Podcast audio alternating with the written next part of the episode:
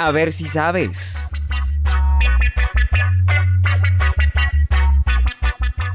Muy bien amigos, bienvenidos. Mi nombre es Camilo Rodríguez Lucmi y en este programa compartiremos algunas curiosidades que tal vez desconocías. A ver si sabes.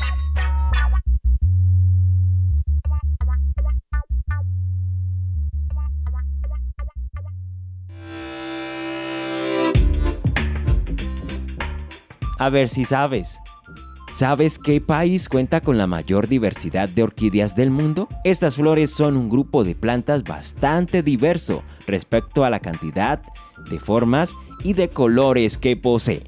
Según el Plan para el Estudio y la Conservación de las Orquídeas, Colombia cuenta con 4.270 especies registradas, de estas, 1.572 son especies exclusivas del país. Las orquídeas son objeto de admiración permanente en Colombia. El ministro de Ambiente y Desarrollo Sostenible en su tiempo resaltó la importancia de las orquídeas para la biodiversidad del país. Ser uno de los países con mayor número de orquídeas es una gran responsabilidad. Por eso desde el Ministerio se ha adelantado esfuerzos para su conservación. Julio Betancourt, curador del Herbario Nacional Colombiano y profesor del Instituto de Ciencias Naturales de la Universidad Nacional de Colombia y quien participó en la elaboración del Plan para el Estudio y la Conservación de las Orquídeas, explicó que estas plantas han despertado gran interés a lo largo de la historia de la humanidad por sus formas, sus colores, su belleza, sus usos y la manera en la que crecen y el aporte que hacen a los ecosistemas. A ver si sabes. ¿Sabías en qué país se encuentran los famosos cocotaxis? Así, lo escuchaste bien, los cocotaxis. Los puedes encontrar en Cuba especialmente. Estos grandes triciclos funcionan con pedales, cuentan con un asiento doble detrás del conductor y están revestidos con una carcasa esférica. Algunos de ellos funcionan con un pequeño motor que ayuda al conductor en las subidas. El Coco Taxi es una opción pintoresca y diferente para explorar este destino. A ver si sabes.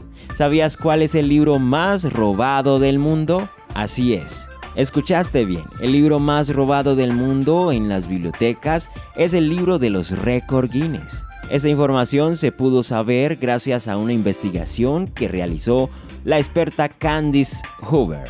¿Cómo surgió la idea de crear el libro de los récord Guinness? La idea del libro de los récord Guinness surgió en la década de 1950, cuando Sir Hugh Beaver, director general de la destilería Guinness, y sus amigos no pudieron encontrar la respuesta en ninguna parte sobre el cual sería el ave más rápida.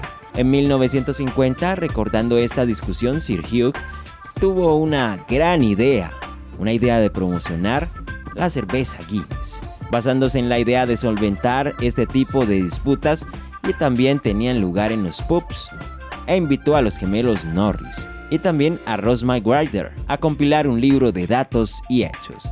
Después de la fase de investigación inicial, los gemelos McGrider trabajaron en el libro por más de 13 semanas, con semanas de trabajo de 90 horas. Sin embargo, Nunca se imaginaron que sería uno de los libros más vendidos y mucho menos uno de los más robados de todos los tiempos. A ver si sabes.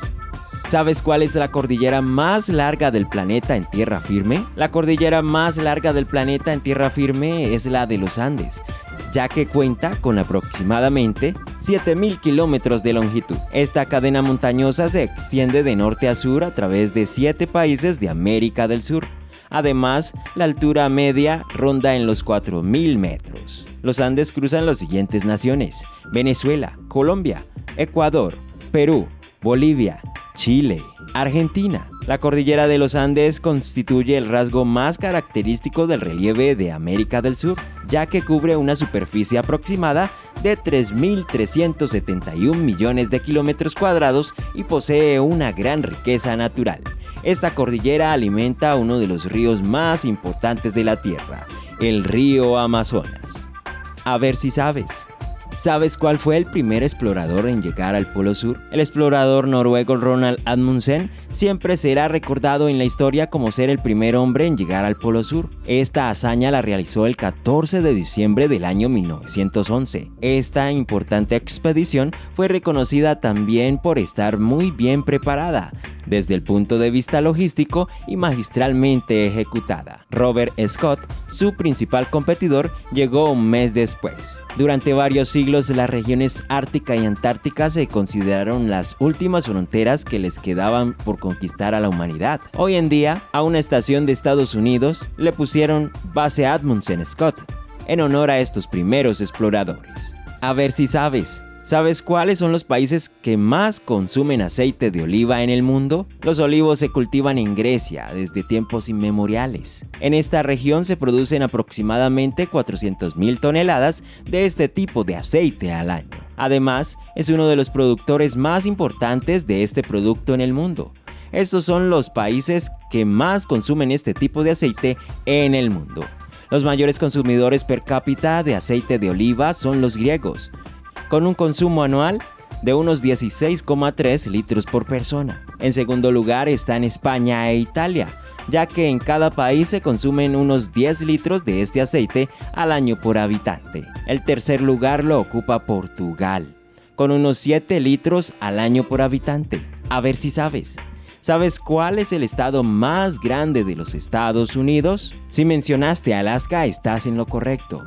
Alaska es el estado de Estados Unidos con más extensión de tierra, ya que tiene una superficie total de 1.717.854 kilómetros cuadrados, por lo que supera a otros estados como Texas, California, Montana o Florida. Alaska limita al norte con el Océano Glaciar Ártico, al sur con el Golfo de Alaska y el Océano Pacífico, al este con Canadá y al oeste con el mar y el estrecho de Bering.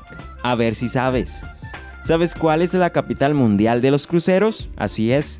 Miami es el mayor puerto de cruceros del mundo, ya que cada año genera más de 17 millones de dólares y da trabajo indirecto a casi 180 mil personas. Además, para reforzar su posición en la industria internacional de cruceros, este famoso puerto cuenta con el llamado Plan Maestro 2035 Aquí se encuentran establecidos los principales proyectos y lineamientos estratégicos para mejorar el puerto de Miami. Esos son los cuatro puntos principales.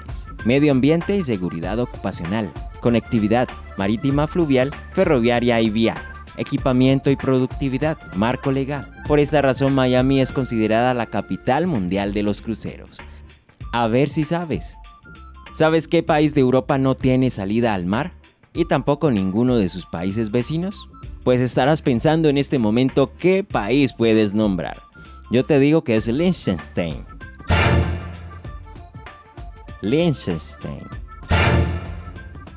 Espera, no lo pude pronunciar, así que he llamado a alguien para que me ayude con la pronunciación.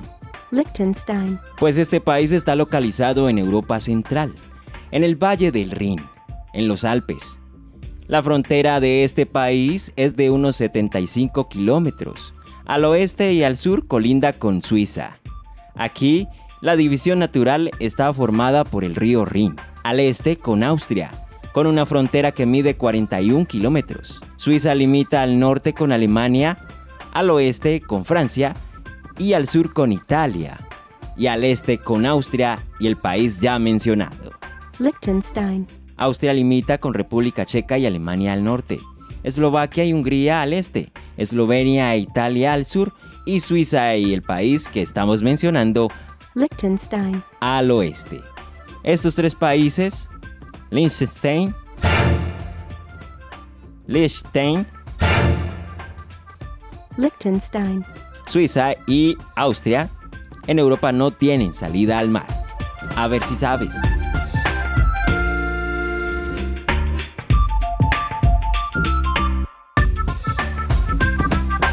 Pregunta adicional. ¿Sabes cuál es la capital de Bolivia? A. La Paz. B. Sarajevo. C. Bruselas. Si tu respuesta fue La Paz, es correcto.